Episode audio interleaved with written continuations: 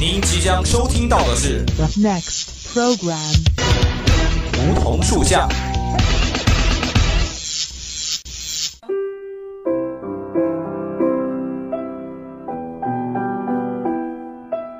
站在夏天的尾巴上，我们彼此相识；在乍暖还寒的春天，我们彼此温暖。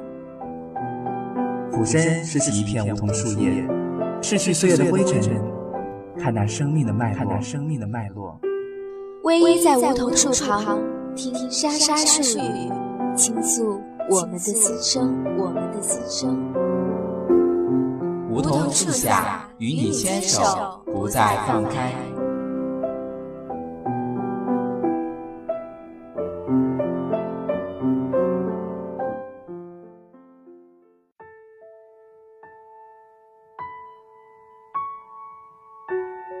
感悟生命，感受生活。老师、同学们，各位亲爱的听众朋友们，大家好，欢迎收听今天中午的梧桐树下，我是主播叶川。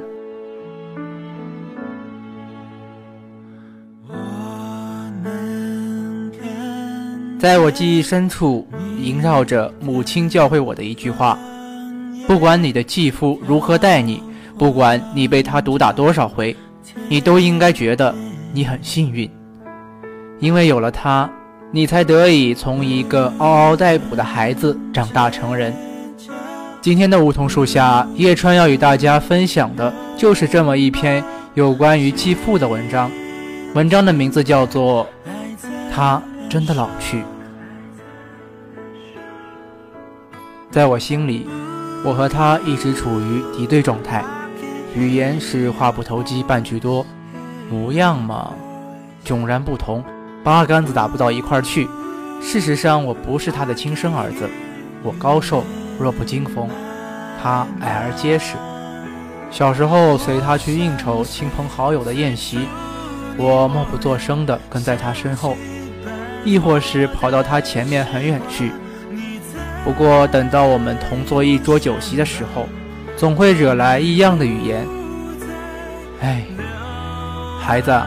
你是管他叫爹呢，还是伯伯呢？每当这时，我端起小碗就跑到屋外去，任由他在酒桌上推杯换盏，嘻嘻哈哈的喝得满面红光。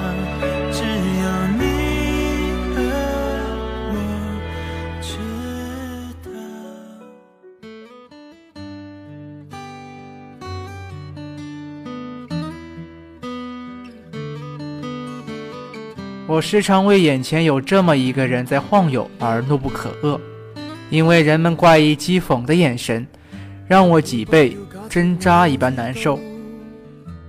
从孩童开始，我暗下决心，有朝一日要远离他，摆脱他带给我噩梦般的感觉。产生离开他的想法，更多的来自于他对我和大哥大姐的打骂。他对我们的打骂，比及那些牛鬼蛇神还要可恨。他打人的时候很是狠毒，毫不留情，原形毕露，让我想起了“蛇蝎心肠”这样的词语。就说我五岁那年夏天吧。因为村里的孩子相邀去村后山玩打野战，我们玩到天黑才回家。我回家的时候满脸污垢，还不小心被荆棘划破了衣裳。我前脚刚跨入家门，他就举起拳头那么粗的竹棍抽在我的腿上，火辣辣的耳光扇得我小脸红肿，头嗡嗡作响，还罚我跪在堂屋里反省，不许吃晚饭。母亲几次抹着眼泪为我求情，他都没有理会。顺着屋里幽暗的煤油灯光，我看到里屋的他端起酒杯自斟自饮，酒足饭饱的样子，我就恨不得冲上去给他一锤子，然后绝尘而去。但这时候的我毫无反抗的能力，只能跪在堂屋里，任眼里充满委屈的泪，却不能哭出声来，只有咬咬嘴唇。让眼泪顺着脸颊流下，滑入我饥肠辘辘的肠胃。当然，我也有和他和睦相处的时候。偶尔，他兴趣高涨，在某一个节目里，趁着西边的晚霞通红，在晒谷坪里教我和大哥舞板凳龙。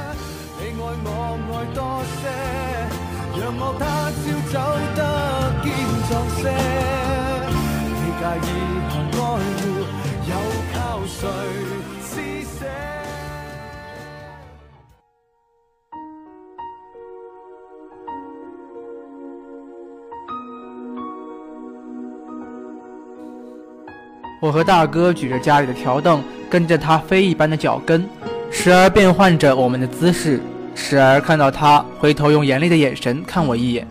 母亲在一边乐呵呵地端茶送水，早早地燃起家里的炊烟。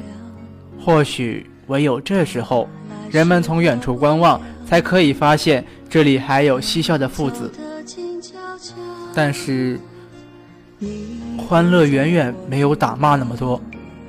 偶尔的欢乐无法取缔我对他的仇视，无法逾越我和他之间那道伤痕累累的鸿沟。一直到我初中毕业，我心里弥漫着忧郁和恨。只要想起他，我就很自然地紧锁了眉头，怒目圆瞪。我想鼓起勇气和他大干一场，战胜他一次，挫挫他的威风。但我想想自己弱不禁风的身子，我只有一忍再忍。不得不在他面前像泄了气的皮球，任由他打骂。我初中毕业了，考取了地方中等专业学校，在计划经济末年，这意味着走向有计划的学习、工作、生活。我以为把这样的好消息告诉他，他会高兴，会给予我一丁点的鼓励。可是他不仅没有露出一丝笑容，反而和母亲为了我读书的费用而大打出手。他心情糟透了，一边怒骂我是没有良心的孩子，一边数落着哭泣的母亲。后来，母亲东拼西借的为我凑够了学费，我才得以登上去学校的长途汽车。直到我离开家的那一刻，他依然没有自责的意思，没有想要和我说一句道别的话。从那开始，我和他的之间的关系坏到了极点。我几乎不再和他说话，更不要说喊他爹。每次放假回家，他看着我逐渐长成大人的模样，也不再对着我咆哮怒吼，但也不搭不理。我们就这样形同陌路。当我完成学业后，因为预期的工作有变，我选择了远离家乡，极少回家和家人团圆，就是一个问候的电话。如果是母亲接听的话，我还会多聊几句；如果我听到她的声音，我会啪的一声，毫不犹豫的挂断。这时候，我和他说一句话都是多余的。把爱多一秒，恨不会少，承诺是煎熬。若不计较，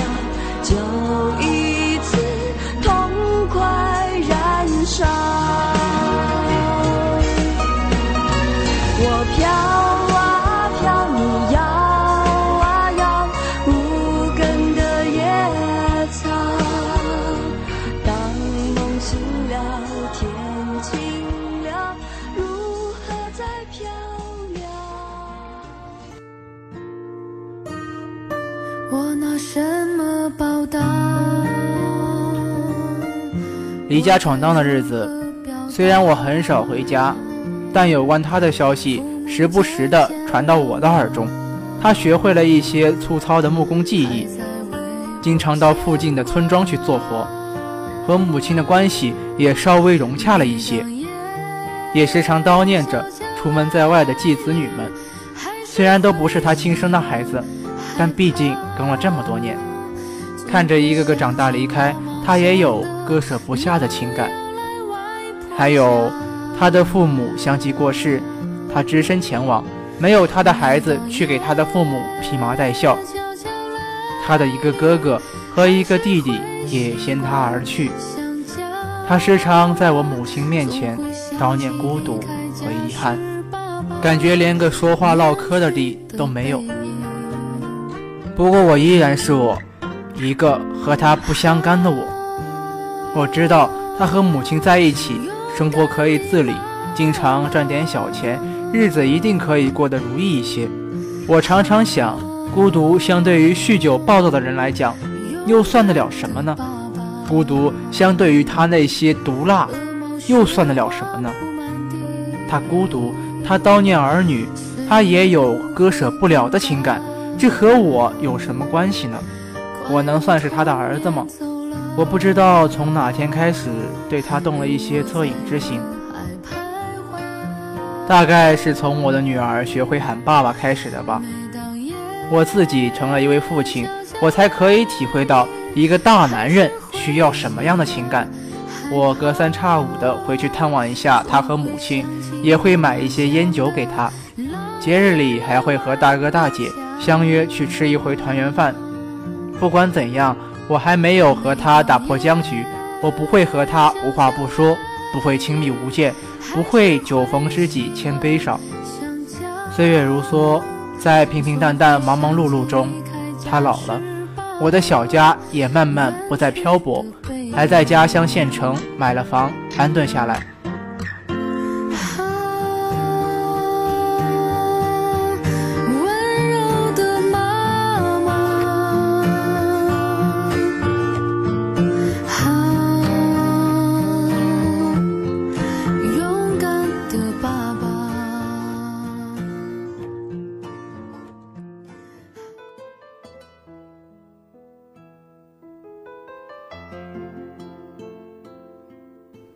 近几年，他身体每况愈下，经常可以听到母亲打来电话，说他这不好那不行的，连坐公交车去亲戚朋友家都呕吐不止，昏头转向的跌跌撞撞。我不觉悲由心生，又觉得他罪有应得，这是我多少年前就想得到的结果呀，这是我梦寐以求想要击败他的样子。我觉得他应该祈求我，即使不乞求，也收起他凶神恶煞的脾气，然后跑过来对我说一连串的对不起，或是寻求我原谅他过去所作所为的话。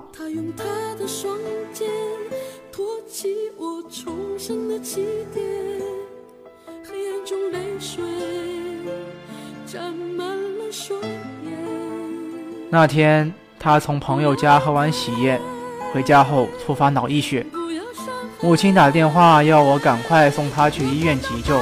我急忙坐上回老家的汽车，还在路上，母亲就把他的噩耗告诉了我，说他已经没了气。我狂奔着冲到他的床前，抱着他渐渐僵硬的身子，看着他青紫的脸，我嚎啕大哭。我冲着他喊了无数声的爹，他再也没有回应我。我猛然感觉自己失去了仇恨的对手，就如侠客孤图求败一样，再也找不到失败的理由。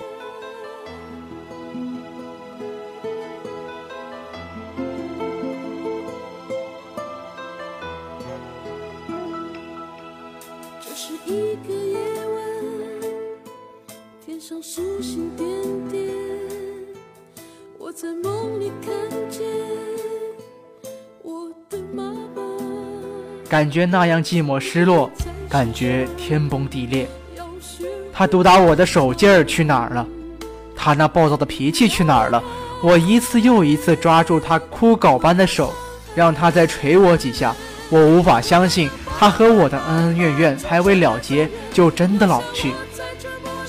他就这么连一句道别的话都没有说，就老去。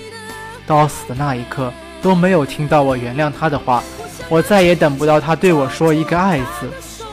我明白，无情的岁月都会把人送到某一个终点，都会让人善始善终。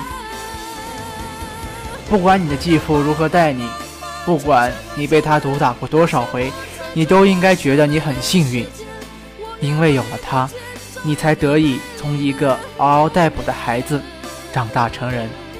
我想要紧紧抓住她的手，告诉我，希望还会有，看到太阳出来，他们笑了，天亮了。斑马，斑马，